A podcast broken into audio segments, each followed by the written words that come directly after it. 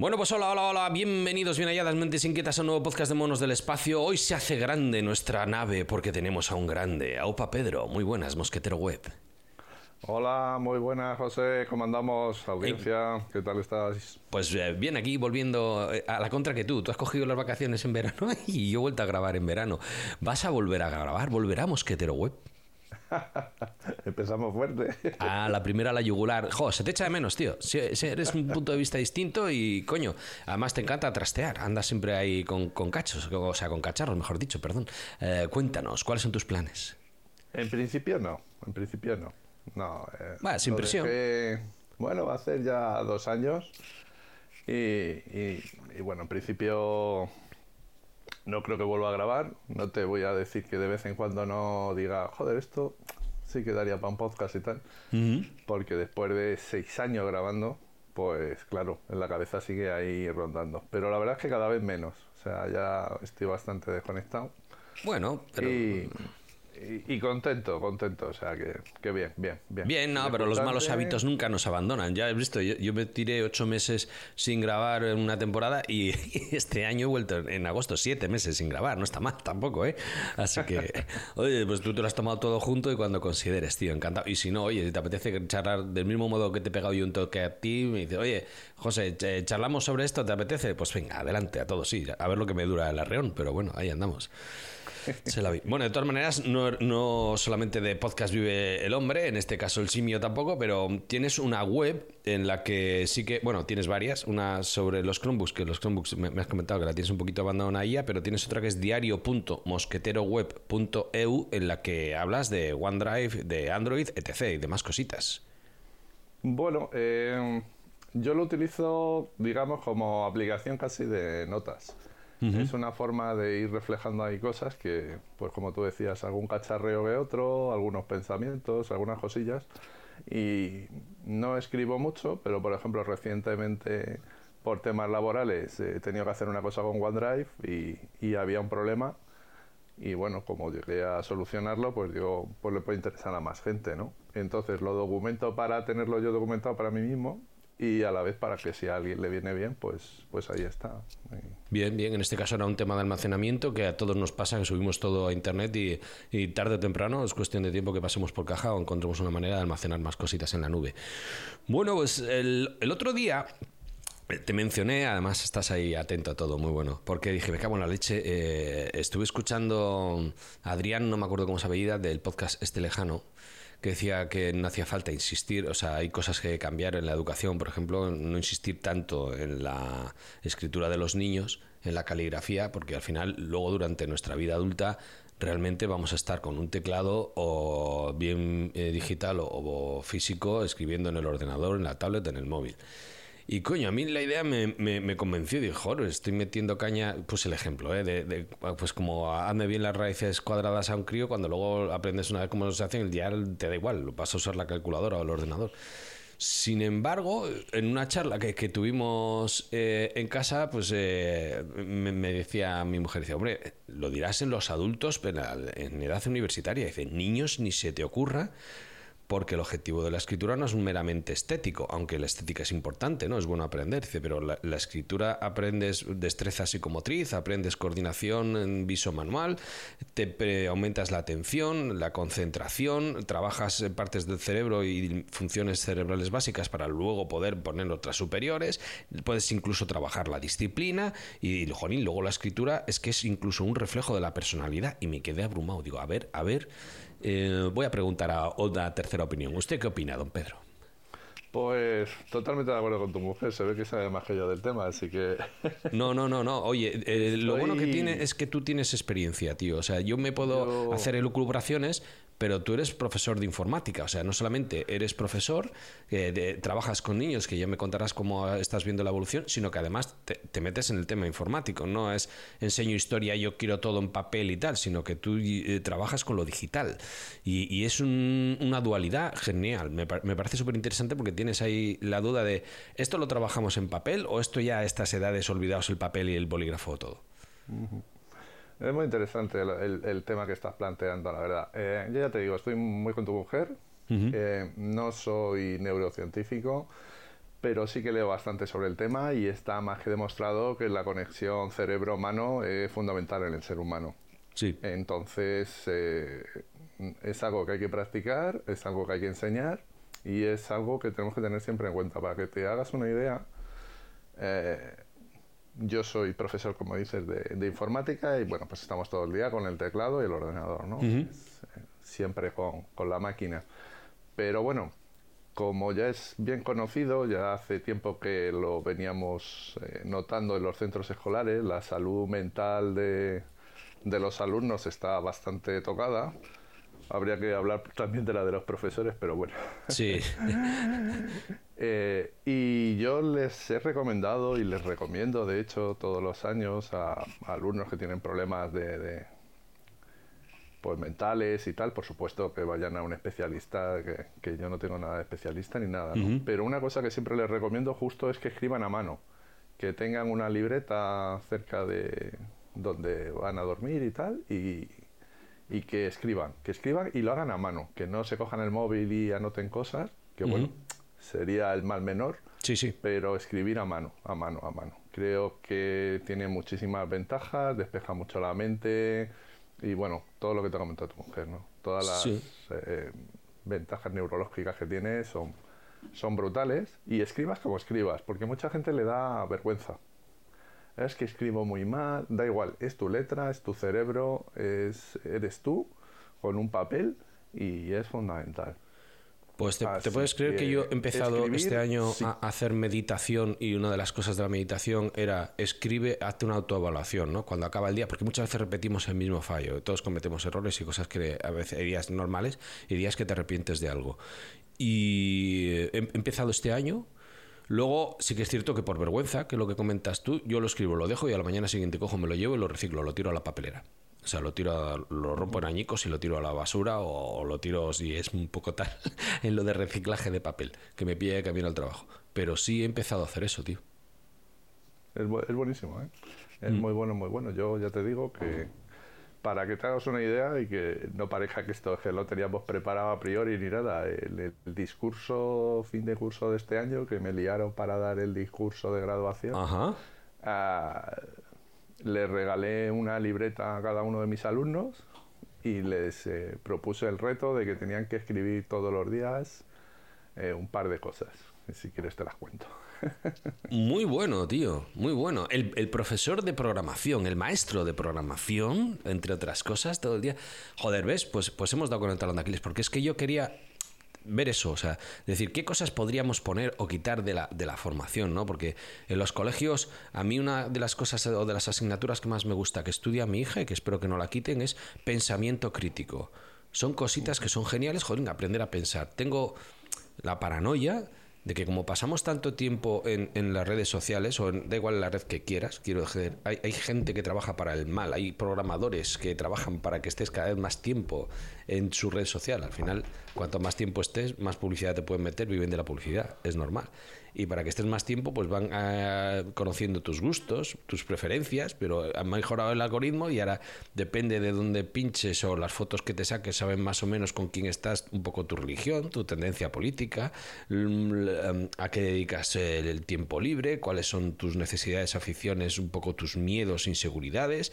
Nos conocen mejor que nosotros mismos. Así es, sí. Bueno, yo siempre, desde hace ya muchos años, siempre digo la misma frase que es un tanto estúpida, pero que viene a reflejar lo que estás comentando tú bien explicado, que es que saben el color de los gallumbos que llevas. Sí, sí, es que se adelantan a nuestro paso. Al principio dices, bueno, será para vendernos cosas, ¿no? Eh, lo típico, pues eh, me queda embarazada. Dice, coño, se queda embarazada, pues venga, vamos a bombardear con mensajes de premamá, ¿no? De cositas para con los críos, que luego ahí, ahí es donde más gastamos, macho. Se nos va la pinza, como no tiene mucha idea. Pero bueno, por ejemplo, ¿no? Pero ese es un ejemplo, digamos, eh, simple, pero es que también yo veo que, hombre, somos mamíferos, es fácil manipularnos, ¿no? Yo hay cositas que me llamaron la atención, como ver en un libro de texto en euskera, aquí en Euskadi hace un par de años, a Greta Thunberg. Digo, vamos a ver, yo, yo entiendo cosas, eh, háblame del de cambio climático, del calentamiento global, de lo que quieras, pero ¿qué hace Greta Thunberg en, en, un libro para niños de 10 años?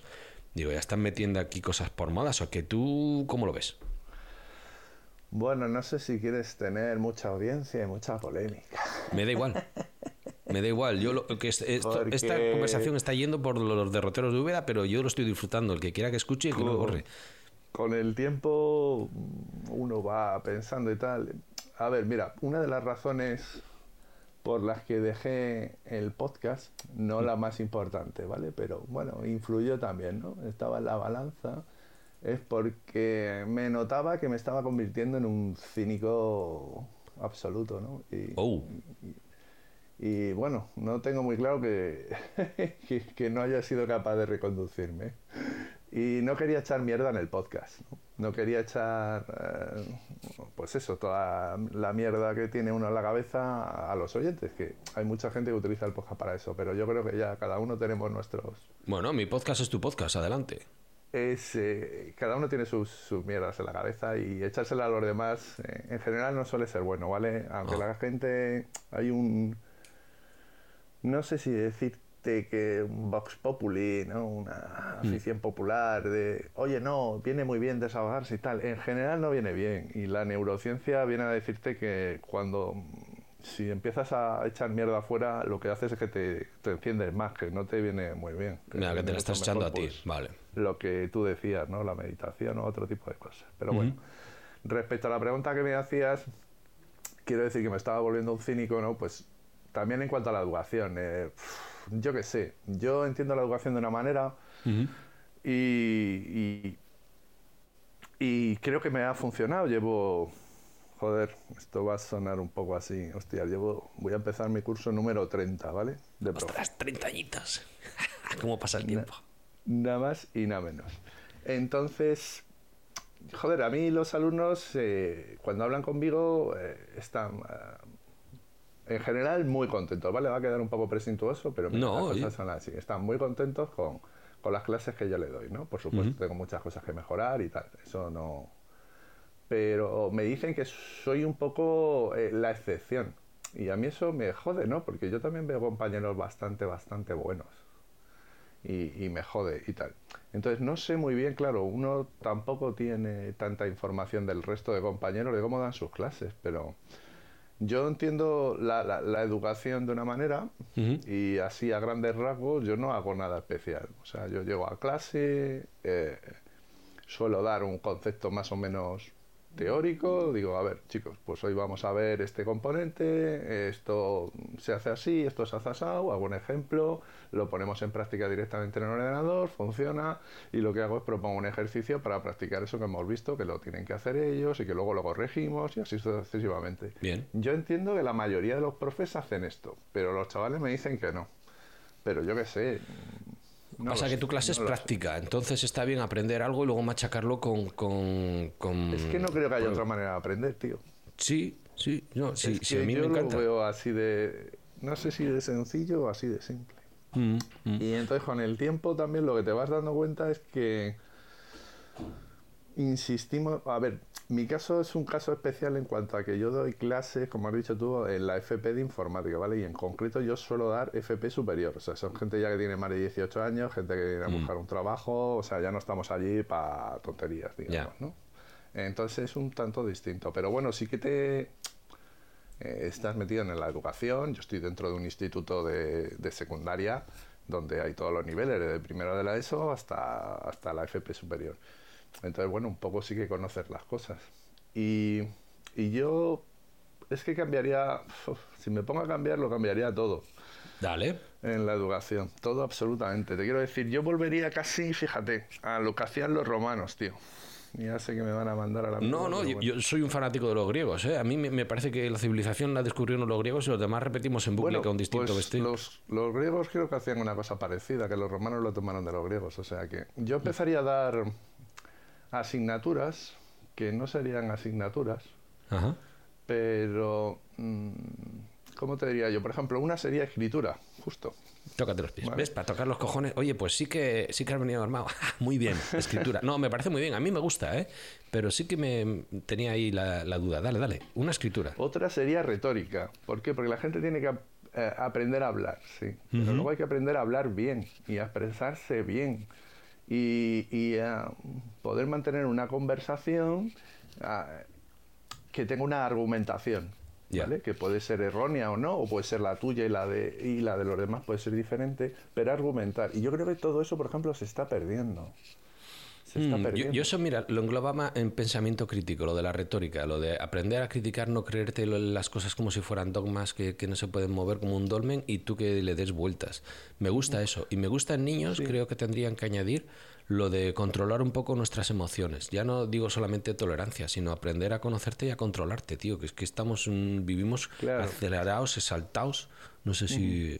Sí, sí, totalmente de acuerdo contigo. La tolerancia a la frustración de las nuevas generaciones es el aburrimiento, el aburrimiento es una escuela. Estamos ahora que no podemos estar aburridos en ningún momento y yo le he cagado porque yo, por ejemplo, cuando nos eh, trabajo a relevos, había un momento en el que se quedaban los niños solos cerca de una hora y para que no estarían tal, un móvil a cada uno y así si pasaba algo nos llamaban. El problema es que ahora eh, mm, en la mayor no lo veo tanto, pero en el pequeño veo que va saltando, pues de como nosotros de Twitter de, de uno en otro eh, o de Instagram de una historia a otra, ellos están con TikTok de, de uno a otro y la capacidad de concentración le ha bajado muchísimo, coño, y, me jode mogollón. Entonces, no sé si eso lo has notado tú también en el alumnado o si quieres... Totalmente, totalmente. Fíjate, este año eh, ha sido tan abrumador el hecho de ver que no tenían ninguna tolerancia a la frustración que les puse una charla automotivadora sobre la sobre la frustración y tal porque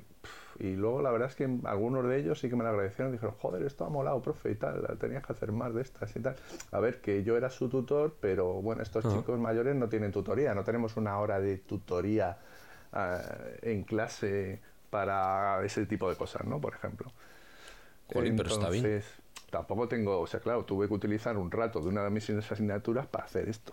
Es curioso, sí, sí, sí. Eh, en vez de C, estamos aquí ahora Joder, pues Pero creo que, por lo que ellos comentan, ¿vale? Eh, creo que estuvo bien, porque es que tienen tolerancia cero, o sea, y creo que aquí habría que, otra, voy a ir haciendo amigos. Dale.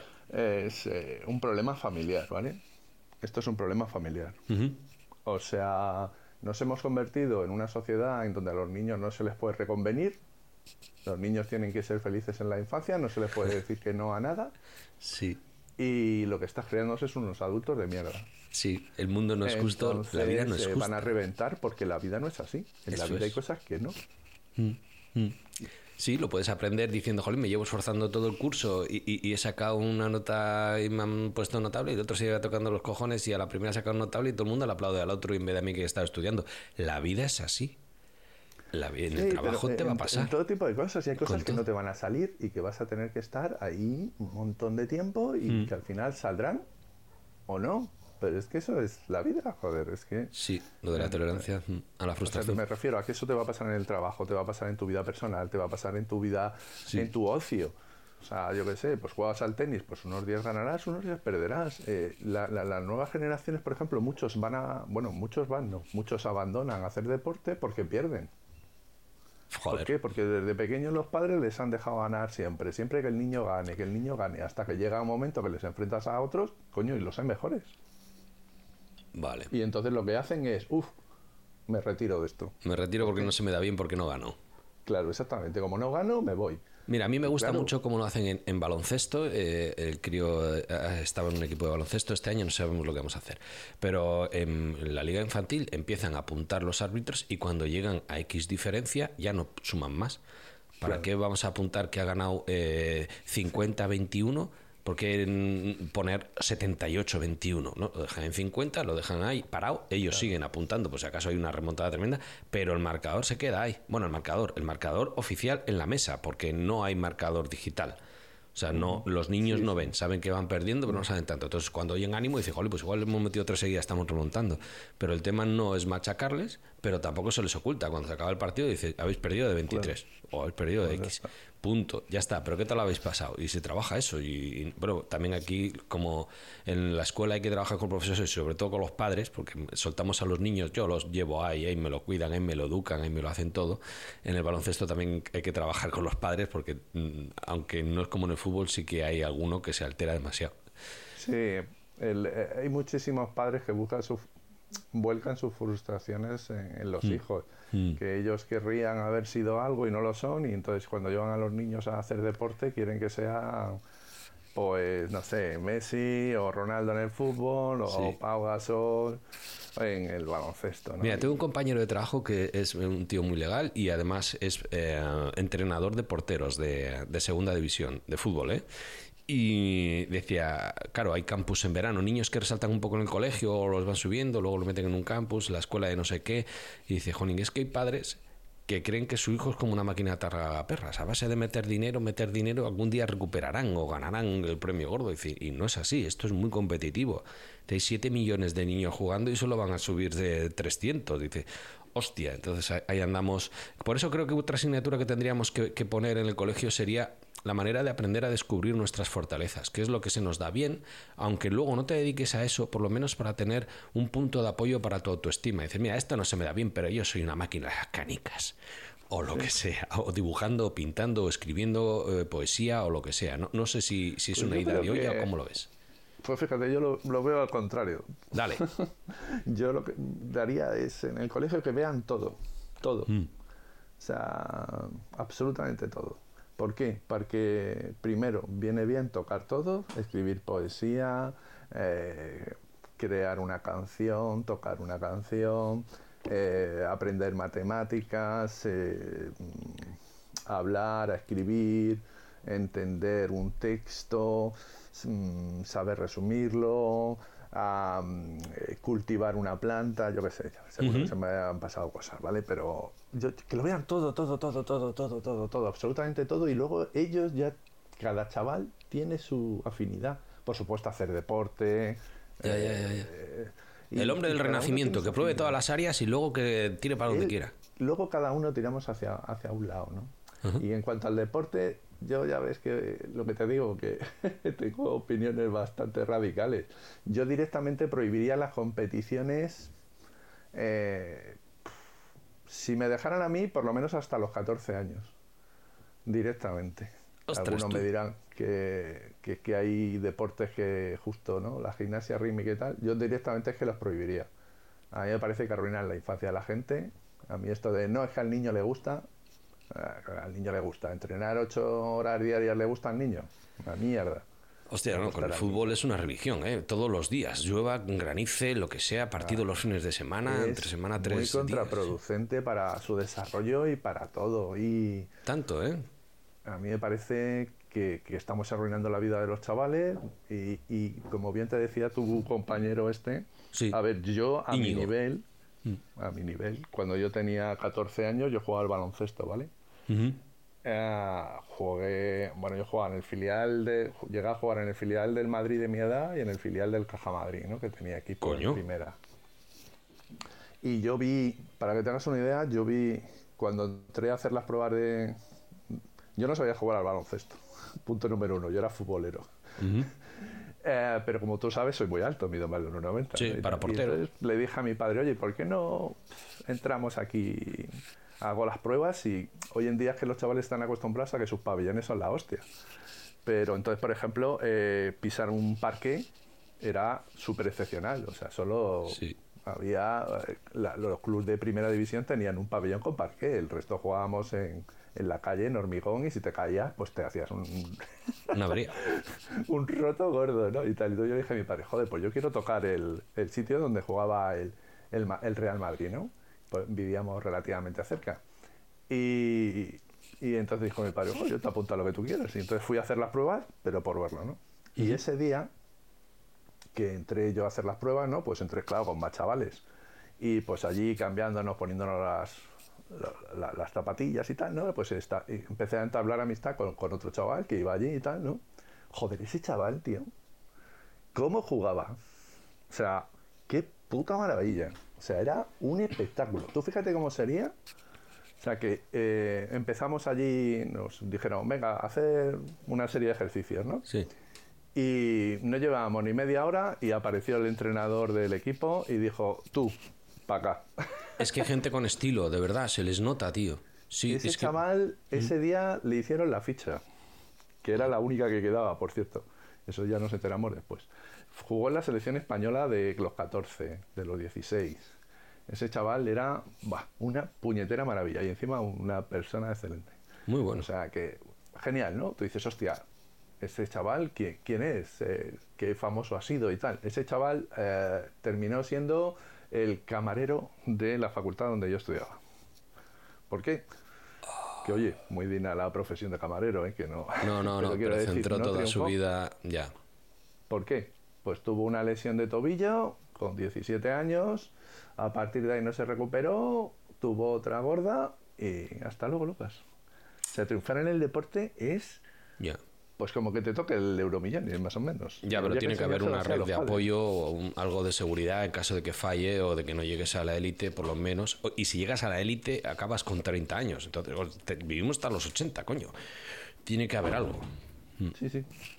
Es, es muy complicado, es muy complicado. Tienen que ser. Mm, cualquier deportista son puñeteras eh, máquinas físicas.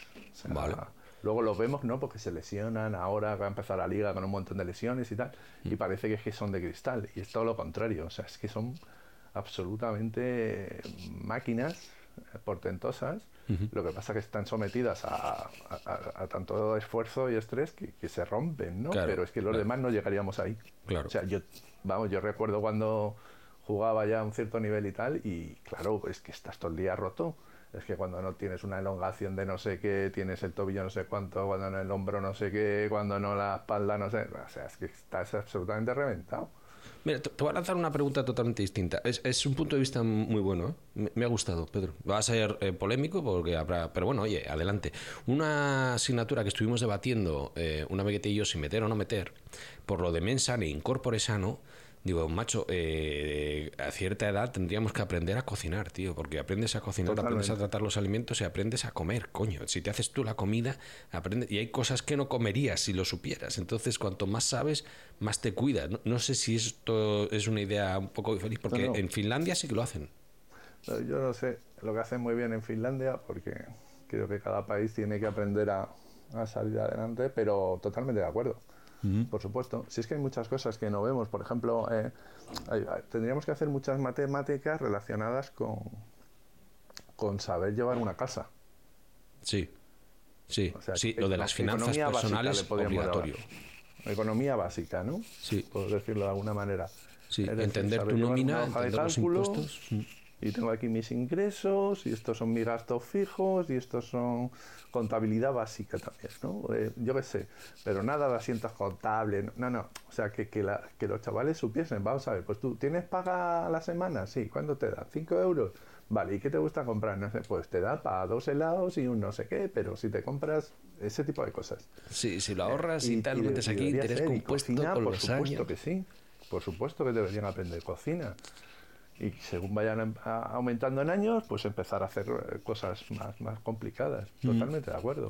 Sí, yo, tiraría abajo todas las asignaturas tradicionales y, iría a cosas muchísimo más básicas. Sí, sí, lo que comentas de finanzas personales, o sea, no saber hacerte la declaración de la renta, que yo todavía no me la sé hacer. Eh, cuando tengo alguna cosa nueva tengo que pedir sopitas, pero lo básico sí. Pero, Jolín, es que te digo en serio, tú entiendes tu nómina cuando empiezas a ver la parte que tú cobras y la parte que no te llega a ti. La factura de la luz, entiéndela. De la factura de la luz. Yo ahí le pedí sopitas a eh, José Camarero, espérate, de, frente al cliente, coño. Digo, oye, mira, no tengo tiempo para andar peleando, tío. ¿Cuál me aconsejas? esa tal y esa he pillado, ¿eh? a piñón. O sea, eh, no me complico la vida, pero sí que es cierto que, joder, cuando entiendes, cuando ves, eh, entonces el pensamiento crítico dices, caramba, esto ya no es gratis, esto es que lo estoy pagando aquí 40 veces, aquí están pasando cosas. Y igual pensábamos de otra manera todos, ¿eh? que no digo que tengamos que pensar todos de la misma manera, por el, pero oye, ¿cómo ves lo de Mm, en, el alumnado. La peña va por modas, de repente se pone en moda una ideología y van todos con esa ideología, se pone de moda, yo que sé, ser homosexual y se han disparado los casos de homosexuales o cómo lo ves? No, yo tampoco lo veo. A ver, eh, ah. sí que hay, mm, te diría, sí que ahora eh, lo que tiene mm, más repercusión en cuanto a que, por ejemplo, ¿hay más transexuales? Sí pero no porque, yo creo que no es porque haya más, es simplemente porque ahora lo dicen, ¿vale? Porque ahora se atreven a decirlo. Antes eh, nadie se atrevía eh, y de hecho sigue siendo un estigma, ¿no? Eh, y, es, es, muy duro para ellos, ¿no? De hecho tengo yo un podcast hablando de la transexualidad por ahí. y tal. Así que, bueno, ahí si alguien quiere ver mi opinión sobre ello, pues que vayan allí y tal. Es un poco largo, pero por allá anda. Entonces, yo no, no creo. Y bueno, ideologías, pues hay de todas. En general, ten en cuenta que la gente joven, pues digamos, bueno, no me gusta a mí la distinción izquierdas y derechas, ¿no? Pero digamos, la gente joven suele ser más de izquierdas que la, y la gente mayor solemos ser más de derechas, ¿no? Pues, en cuanto a que la gente joven es más disruptiva y la gente mayor es más conservadora, ¿no? Bueno, eso es ley de vida. Ahora empezará la gente, pues yo tengo 70 años y soy comunista. Pues claro, sí que pues, habrá de todo en la vida y habrá chavales de 15 años que son fascistas. O sea que eso no, no quita. Pero no, yo no he notado modas ni esto, hay, hay de todo. Y lo que sí que creo es que tratan, por ejemplo, la sexualidad, la tratan de otra manera. Eh, más natural. Yo creo que en ese sentido sí que hemos avanzado y ellos lo ven mucho más natural, probablemente que, que generaciones anteriores. ¿eh?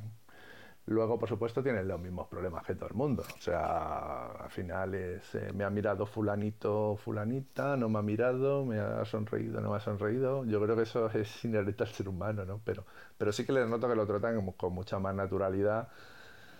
Y, y, la verdad es que me da envidia, que quieres que te diga, ¿no? O sea, el, ver que se relacionan de una forma pues, más natural. Y eso, me, eso mola, mola porque en nuestros tiempos era distinto. Bueno, imagino que también cuando hablo de mis tiempos me estoy refiriendo a los míos, a mi entorno, mi burbuja. Habría gente de todo tipo también en mis tiempos, eh, ¿no? hace, hace 40 años, pero, pero yo les noto más naturales. Lo que pasa es que como no tienen tolerancia a la frustración, eh, es un, problema muy serio, muy serio, porque te van a dar calabazas. O sea, la chica que te mola te va a decir que no. Ajá. Vale, vale. es así.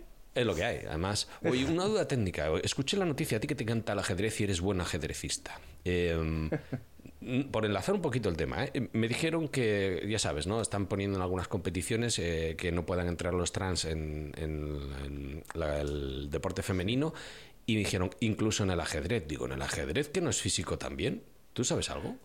Vale, bien. Bueno, Ah, te doy primero mi opinión. Vale. En principio, a favor de que los deportistas trans no participen en competiciones femeninas. Y dices, en el ajedrez, en el ajedrez. Eh, ¿Por qué no? A ver, es que lo que hay que entender es que el deporte femenino en general, ¿vale? El deporte femenino en general es una discriminación positiva. ¿Vale? Vale. Vale, ahora que está ganando la selección española de fútbol femenino y me van a caer hostias como panes.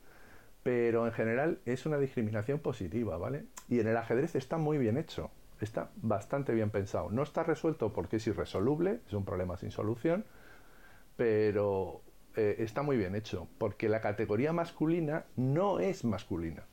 La categoría masculina es una categoría abierta. Cualquier mujer puede participar en cualquier torneo digamos, entre comillas, masculino. Porque no es masculino, es abierto.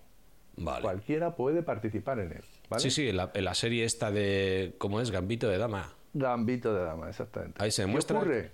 Que luego hay una categoría femenina. ¿Por qué hay una categoría femenina? Pues porque hay muy pocas chicas que juegan al ajedrez y se quiere promocionar el ajedrez. Vale. Y entonces lo que se quiere es como, bueno, si quiero promocionar el ajedrez, pues les quiero dar un premio a las niñas que participen para que sigan viniendo y no se sientan frustradas porque le ganan eh, los adultos, los, bueno, los adultos, no los, los varones. Tú fíjate si el, ajedrez lo tiene bien pensado, que un torneo abierto eh, no solo pueden participar las mujeres, es que puede participar cualquier persona de cualquier edad. Es decir, un tío de 80 años se puede enfrentar a un niño de 10. Muy bueno. Muy bueno. No hay ningún problema, porque es una cuestión mental. Vale.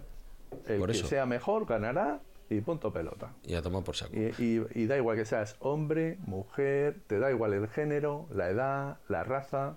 O sea, si hay algo en esta vida que está bien pensado y es igualitario y es, es el ajedrez. Lo, que ¿Lo metemos también como asignatura? El ajedrez, uff, no. No, es una enfermedad, es un opio. El que empieza con el ajedrez ya se olvida del resto del mundo. No, yo, mi opinión es que no. Aquí sé que me salgo de Hmm. lo que piensan la mayoría de ajedrecistas, pero mi opinión es que no. No, yo conocí a, a uno que es, eh, mira, trabajaba de camarero también en Madrid y era el que se compraba los libros que sacan cuando acaba un torneo porque son internacional. Al final pone DXT, dama por torre, o sea que lo entiende todo el mundo. O lo entendéis en cualquier idioma. Y él se ganaba la vida eh, los fines de semana, iba a torneos. Iba a torneos y viajaba por toda España para competir. Y sí que me decía que era incompatible el ajedrez con la familia. Pues no, bueno, es que todo, a ver, todo deporte, ¿vale? Porque en este sentido el ajedrez es un deporte, es también un Hmm. arte, es también un juego, es también muchas cosas. Pero en ese sentido es, eh, es un deporte, eh, es muy incompatible con muchas cosas, Los deportes profesionales son bastante incompatibles con las familias. Los deportistas ven a su familia bastante poco. Ya. Eso es así. Y el ajedrez, pues igual, tienes que estar viajando todo el día y es muy difícil encontrar una pareja que, que pueda estar viajando todo el día y que y luego si tienes hijos, tus hijos no pueden estar viajando contigo. Y es complejo. es complejo. Es yo, no lo pondría el ajedrez, no. Vale. no, Pues no, volvemos a la clase. Es muy bueno, ¿eh? El ajedrez tiene cosas buenísimas. Pero bueno, y en cuanto a lo trans, que me he ido, perdón. Ah, perdona. Eh, lo trans. ¿Por qué digo que no eso? Porque si al intentamos, podemos discutir si eh, está bien que haya categoría femenina o no. Se puede hablar sobre eso. A mí me parece que está bien. Pero, Bien, a mí me ha convencido el argumento, ¿eh? pero si lo ponemos, no podemos dejar que los trans vayan allí, porque entonces estamos pervirtiendo el- el- el, la categoría femenina. Es así. Yo lo veo, a lo mejor en el ajedrez no lo parece tanto, ¿vale? Pero imagínate en, eh, en el atletismo, ¿vale? Sí. Que ahí es evidente. Eh, En la lo que diga la sí, gente, deportes, sí. lo- los hombres tienen más musculatura que las mujeres y van a correr los 100 metros lisos eh, más deprisa que las mujeres. Mm. Eso es así. ¿Qué ocurre si un hombre, eh, genéticamente hombre, ¿vale? Porque, bueno, eso es lo que te digo, que acuda a mi podcast la audiencia para saber cuál es mi opinión al respecto. Pero ahí la genética es una de las razones para que existan transexuales, hay otras varias, ¿vale? Y- y- pero la genética es una. Si un hombre genéticamente, eh, hombre, varón, pero transexual por otras razones, ¿vale? Eh, pasa a la categoría femenina, genéticamente tiene una ventaja. Y eso es injusto. A mi entender, claro. Sí, Eso es yo también injusto. creo que te, te Claro, pasas y estamos te cargas la categoría femenina, sí. La categoría femenina, la estamos pervirtiendo. Que esto lo que va a llevar al debate, y es peligroso, y yo me imagino que las mujeres, espero que se rebelen, es a, a- a quitar la categoría femenina. Es que de defender tanto esto de la transexualidad y que puedan, se pueden cargar las categorías femeninas. Porque si los hombres pasan a la categoría femenina, Sí. Pues se- se- la categoría femenina se convierte en una categoría normal. Es que la diferencia es abismal, ¿eh? La diferencia es abismal. Claro, Es claro, es que tú no puedes competir. Si genéticamente eres un hombre, vas a levantar más peso Mm. en parada. Sí, O sea, sí, sí. eso- De hecho, batió el récord eh, un trans, eh, no sé si eran eh, 78 kilos. O sea, que acababa de llegar, era un, un más del montón y en cuanto cambió de categoría, Claro. ¡pum! ¡Hala! Es- Es una burrada. Y el ajedrez pasa igual. O sea, en ajedrez, ¿cuántos grandes, grandes maestros hay en España que vivan en España? Que en España que viven muchísimos grandes maestros de, de lo que se conocía antes como el este de Europa, ¿no? La antigua Unión Soviética y los países del este, donde el ajedrez pues es deporte nacional. Y viven aquí. ¿Cuántos hay? Pues a lo mejor hay mil. A lo mejor hay mil. ¿Cuántos grandes maestros hay? Pues a lo mejor hay 10, 20. Claro, si esos mil, al competir en el mundo de los hombres es complicadísimo. Se pegan de hostias para ganar cuatro chavos. Claro. Pero claro, si te vas a la categoría femenina, eres el puto amo. Sí, sí, sí. Así, directamente. Y entonces te vas a llevar todos los premios de la categoría femenina. Al ataque. Bueno, pues me ha- convencido el argumento. Volvemos a la clase. ¿Cómo hace un eh, profesor de informática, alguien que tiene que trabajar con eh, adolescentes que están con pantallas, para que mantengan la concentración? Porque estar con pantalla es sinónimo de andar cambiando de estímulo en estímulo, de noticia en noticia, de web en web, de- o de lo que sea. ¿Cómo haces, tío, para mantener la concentración de la gente? Mi opinión es que es imposible. Uh, Pero es imposible porque no es un problema del colegio, el colegio se ha convertido en, el, en la excusa para todo. Todo lo tiene que solucionar el colegio. Y permítanme aquí de nuevo, opinión polémica. No, señor. Eso es la familia. Eso es la familia. Uy, en, los grupos de WhatsApp de padres os ponemos. claro, claro. Pero yo no lo digo por eso, sino porque desde que tiene el niño 8 años, cada vez que no querías que te tocasen las narices, le has dado un móvil. Sí para que se entretenga. Y ahora, cuando tiene 18, yo que soy el profesor, le tengo que decir, oye, no, no mires el móvil. Y me va a hacer caso, claro. O sea, no, tío, es que es imposible. O sea, tú le has dado un móvil para que se entretenga cuando era pequeño. Le has dejado que se conecte a los sitios que le diese la gana. Le, eh, así todo. Y luego, no, es que en el colegio les tienen que enseñar. No, tío, eso es responsabilidad tuya. Es mm. tu responsabilidad que eres su puñetero padre y su puñetera madre. Mm. Y entonces los niños no tienen atención porque se la han quitado los padres. Hostia, como padres Es así. Es lo, que hay. Es, es, así. Y de hecho en los colegios es donde menos tienen el móvil. Porque de hecho en muchos está prohibido. Sí. Y se retira. Y me parece bien, ¿eh? nuestra capacidad de atención es limitada, entonces, joder, como la prestes al, móvil o saltes de una... No somos multitarea, como andes saltando a mira un momentito el móvil, mira un momentito a clase, no, no, no prestas atención, no te concentras. Por lo menos no te concentras con profundidad y, no, no, llegas aquí de la cuestión. A mí ya me cuesta leer un libro, o sea que... Exacto. ¿Cómo puedes disfrutar de un libro sin concentrarte? Ahí está. Sin poder estar cinco minutos mirando el móvil. Es imposible, tío. Y joder, no disfrutar de un libro. Es que les estamos quitando a los chavales una cantidad de cosas, una cantidad de cosas que pueden disfrutar. La escritura, la lectura, la música. Que dice, oye, que los chavales, eh, por supuesto que, que escuchan música y tal. Sí, sí, sí, sí, sí. Pero yo no me refiero a escuchar música, sino a deleitarte con la música. Mm eso de la música lo llevan bastante bien, pero sí que es cierto que la lectura no, por ejemplo. Tú que... Pero lo llevan bastante bien relativamente, porque igual que dices tú, que o sea, están todo el rato pasando de canción. En cuanto que viene una que eh, paso, en cuanto que el estribillo ya eh, paso a otra. Chico, no, bueno, ahí, tengo suerte, por lo menos de momento yo les voy dejando porque están aprendiendo más inglés con la música que con el colegio. Eh, así que, de verdad, funciona.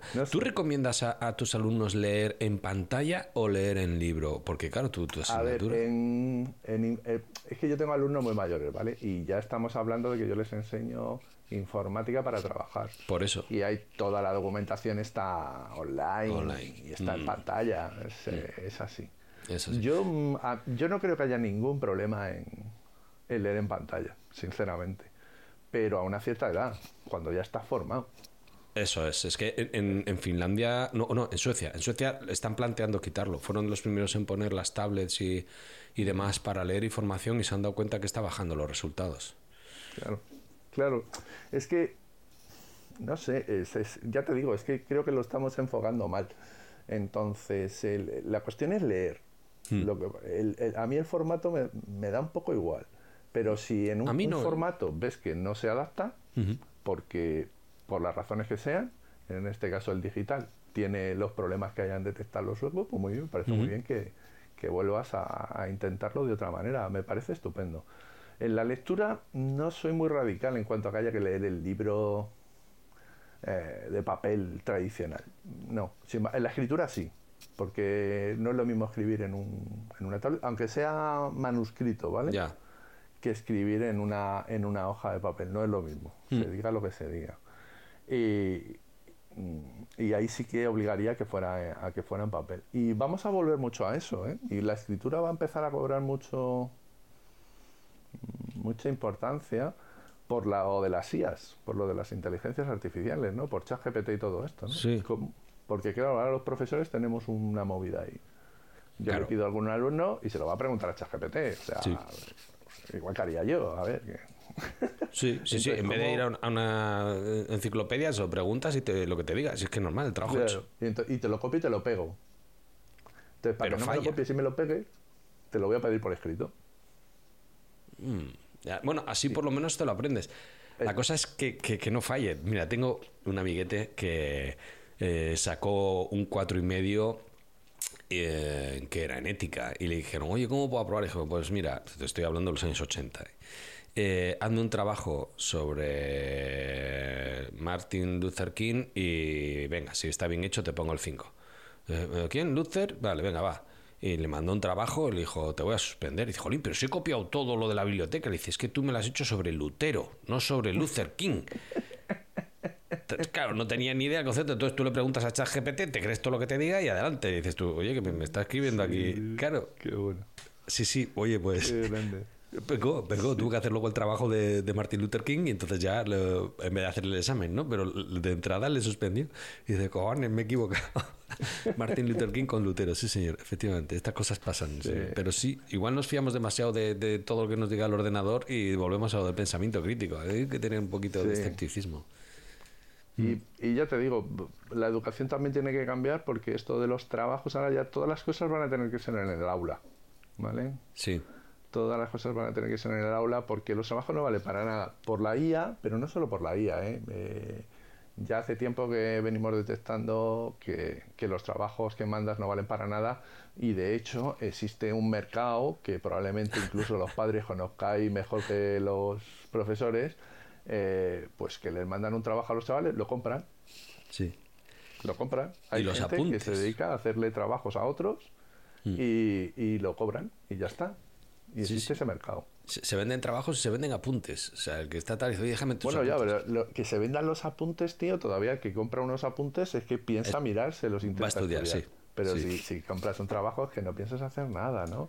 Entonces te encuentras que muchos de los trabajos que, pues como tu amigo ese de Luther King y tal, lo que Sí. tenía que haber hecho es dárselo a alguien y decir, oye, ¿cuánto me cobras por hacerme un trabajo de esto? Tanto, pues ahí lo tienes. Y hasta luego, Lucas.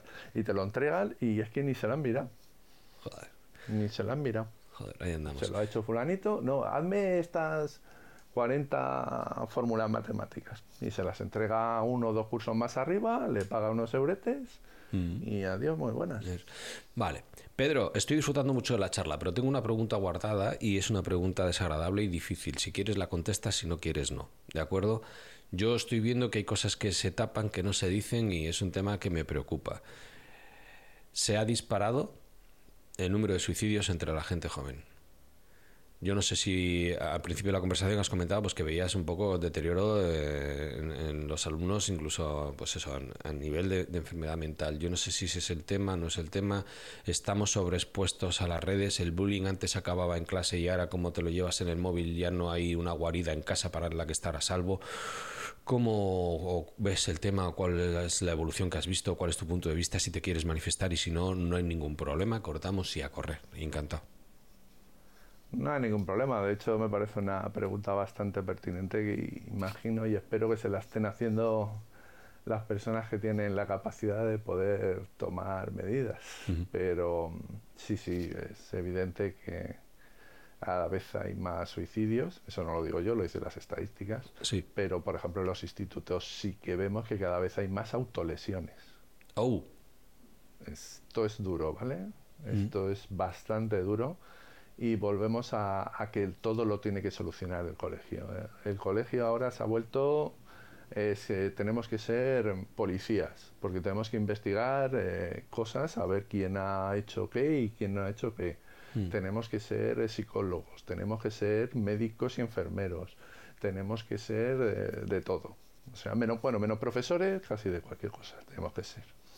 Y, y todo eso, te vuelvo a decir, es que eh, las familias están delegando responsabilidad. Es que, ¿qué ocurre? Que es que ya los padres de ahora ya son hijos de esos que ya tienen poquita tolerancia a la frustración y, y entonces no quieren, ¿no? Esto, de- a ver, tener un hijo es 24/7. sí, y es para toda la vida, sí. 24/7. O sea, olvídate de tu puta vida anterior. Perdón por la expresión, lo siento. No, no, las cosas claras y, y el chocolate espeso, pero yo tengo Es que ahí es- un punto es de tu un poco responsabilidad distinto. como padre, joder. Sí, pero tú vas, a, veces vas al colegio, no, no puedo generalizar, ¿vale? Yo voy a contar un caso en No, concreto, claro. yo he ido al colegio, he hablado con el director y lo que he visto en el director era que no puedo hacer más. O sea, era un... pero lavarse las manos. Mira, voy a exponer el caso en concreto. Un niño cogió, eh, llegó a casa y tenía la ropa, el uniforme, el chándal del colegio roto.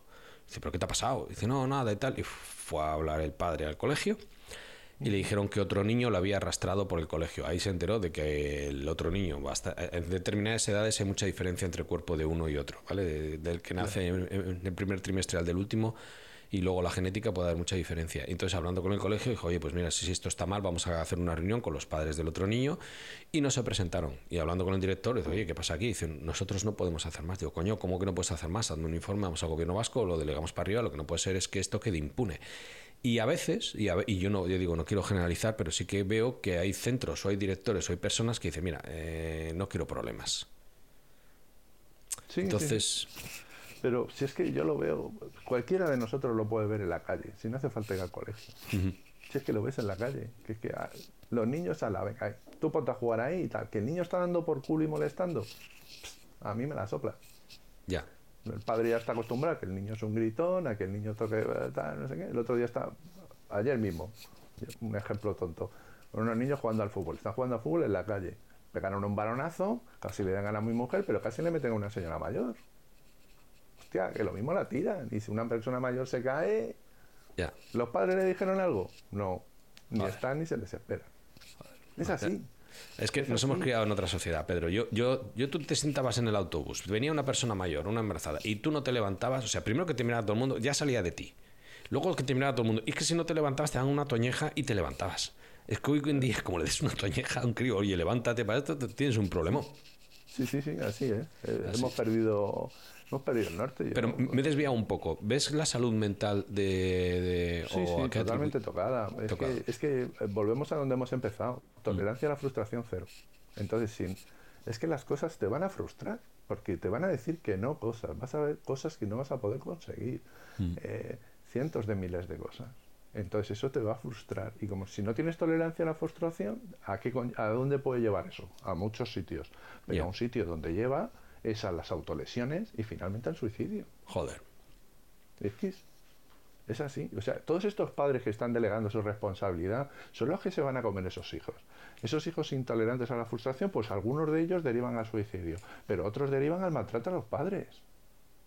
Sí que he visto mucho y, se repite el perfil de, eh, además, yo he visto mucho, eh, voy a matizar, he visto tres casos. En los tres casos son familias rotas, o sea, desestructuradas, en el sentido, oye, que yo no quiero que si estás infeliz eh, conviva un niño con una pareja infeliz, porque eso tiene que ser un infierno. Pero en los casos que he visto yo era una parte no me consiente y entonces la otra sí, a tope. El que menos tiempo está es el que más consiente, ¿no? Digamos que el primer niño que tiene la PlayStation 5 es el hijo de el divorciado tal. Y el que más ha consentido, el que simplemente ha dado todo, luego es el que se lleva una sorpresa porque recibe malos tratos. Y no sé si es que yo, yo para esto no valgo, ¿vale? Cositas para que uno no vale, no sé si es psicología barata, pero digo, el niño estará interpretando que me ha dado todo porque no te importo, para que no te moleste. Me has comprado la Play, me has consentido todos los vicios, pero al final no he tenido tu tiempo, tu atención, tú no has estado conmigo y, en parte lo pago por ahí, porque otra parte es responsabilidad de él. O sea, que aprenda a gestionar lo que hablábamos antes, sus emociones, a controlarse y la frustración y el aburrimiento y etc. Y la convivencia con los demás, la tolerancia. Pero es que sí que veo que el que más consiente luego es el que más palos recibe. Sí, sí, sí, sí es que, pero sí es que es ley de vida, joder, si es que mm. todos hemos sido jóvenes y, y si no te ponen unos límites, ya. si yo no estoy hablando de autoritarismo, estoy hablando de autoridad, que es otra cosa. Tú eres un padre, tú eres un madre, tienes la autoridad y tienes que marcar unos límites. Y fíjate, yo que llevo muchos años dedicándome a la educación, los chicos te piden límites. Sí, te están buscando límites. Primero en pedirte límites, mm. porque si no, esto es el salvaje oeste y no se sienten a gusto en el salvaje oeste. Mm. No se sienten a gusto. Yo, es que últimamente el primer límite que encuentra mi hijo es el de mi paciencia. Tengo menos paciencia ya cada vez menos, macho. Ahí, ahí estoy suspendiendo yo como Pero Eso está bien, eso está bien, porque se acostumbre a que tienes poca paciencia.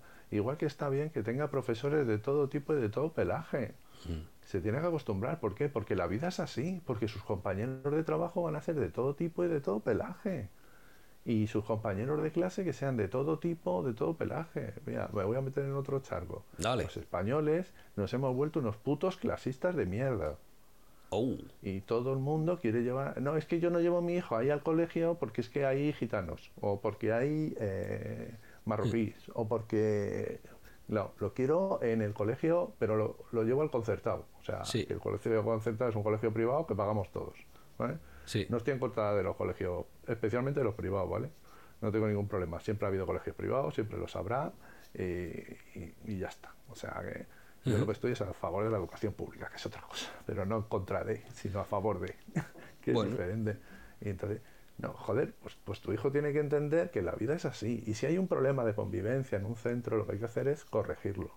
No llevártelo de ahí, porque si todos nos llevamos a los niños de ahí, pues claro, que estás convirtiendo el otro en un gueto. Y luego nos llevamos las manos a la cabeza cuando de los guetos salen cosas bárbaras. Claro, Sentimientos encontrados, Pedro. Hay, hay, hay medida para otro podcast, pero yo sí que es cierto. A ver, eh, apoyo la educación pública. Por ser público no tiene por qué ser peor. De hecho, normalmente, aunque sea público y y sea gratis, puede ser.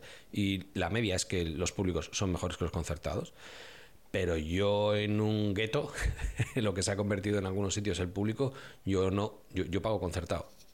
Claro, lo, claro. lo siento, Eh, pero yo sí, hay yo una etnia en entiendo, yo os concreto con la que siempre he tenido problemas. No. Yo os entiendo como padres, pero Mm. ¿qui- ¿quién lo convierte en un gueto? Ya. Ya, si todos Claro, dejamos de ir a un yo bar, al que final cada uno salvamos sí. nuestro culo. Mm. Tú dices, yo mis hijos no, pero claro, yo mis hijos no, el de al lado yo mis hijos no, yo- entonces luego lo terminas convirtiendo tú en un gueto. Ya. Y luego, claro, eso trae otro problema, y es que te lo estás llevando a otro gueto, Ya. un gueto donde a lo mejor no hay problemas de convivencia, pero te lo estás llevando a un sitio donde, bueno, pues es otra burbuja. Sí, sí. en donde también ocurren cosas, ¿vale? Sí. En los colegios de los ricos es donde mayores barbaridades han pasado tradicionalmente. No ha sido los públicos, aunque la gente se lo crea así, ¿vale?